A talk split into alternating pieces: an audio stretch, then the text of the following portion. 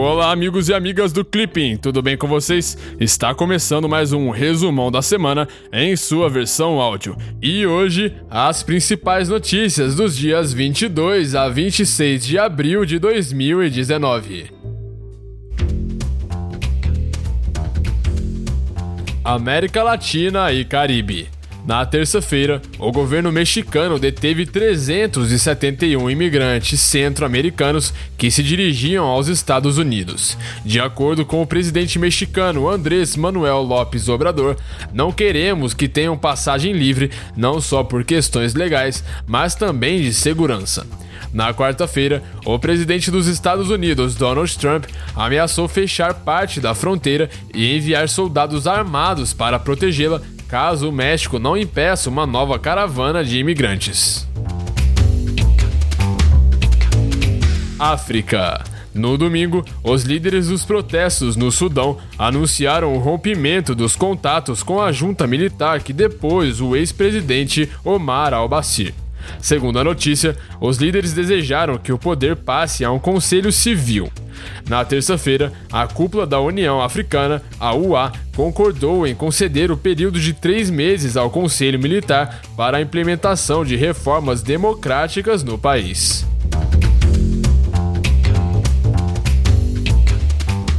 Ásia. No domingo, uma série de explosões em três igrejas deixou quase 300 mortos e centenas de feridos no Sri Lanka.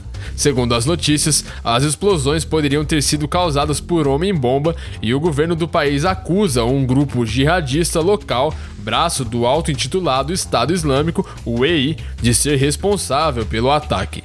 Na terça-feira, o governo decretou estado de emergência para lidar com a situação.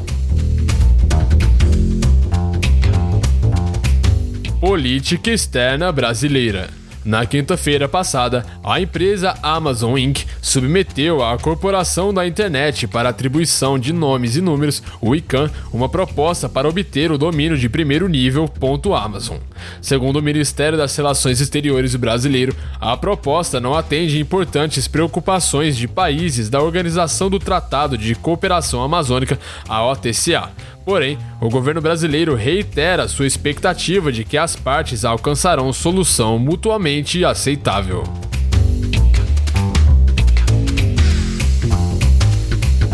Coreia do Norte na quinta-feira, o líder norte-coreano Kim Jong-un reuniu-se com o presidente russo Vladimir Putin em um encontro inédito para tratar da situação nuclear da Coreia do Norte. De acordo com as notícias, Putin teria afirmado que a Coreia do Norte precisa de garantias e que sua desnuclearização só poderia ser feita por meio do direito internacional, não pela força. União Europeia. No domingo, realizaram-se as eleições de segundo turno presidencial na Ucrânia, tendo como resultado a vitória do comediante Volodymyr Zelensky por 73% dos votos contra 25% do ex-presidente Petro Poroshenko. Na terça-feira, membros de um autodenominado Novo IRA assumiram responsabilidade pela morte de uma jornalista britânica na quinta-feira passada.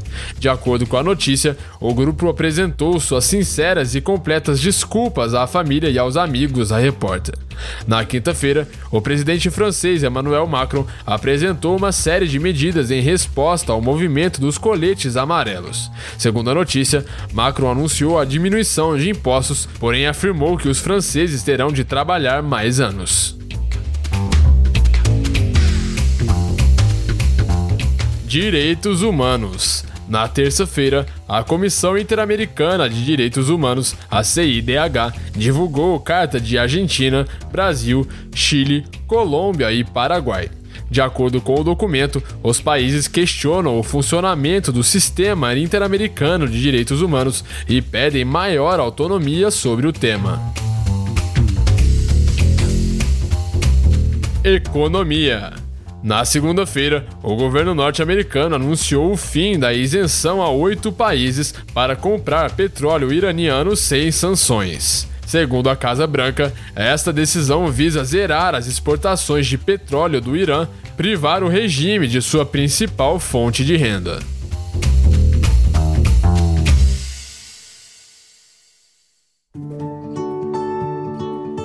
Então é isso aí. Essas foram as principais notícias e atualidades dessa semana. Se você gostou, não se esqueça de deixar o seu feedback aqui na plataforma do Clipping ou então no nosso Instagram, no nosso SoundCloud. E qualquer dúvida, pode entrar em contato com a gente, beleza? Então eu vou ficando por aqui, um grande abraço e te vejo na semana que vem. Tchau!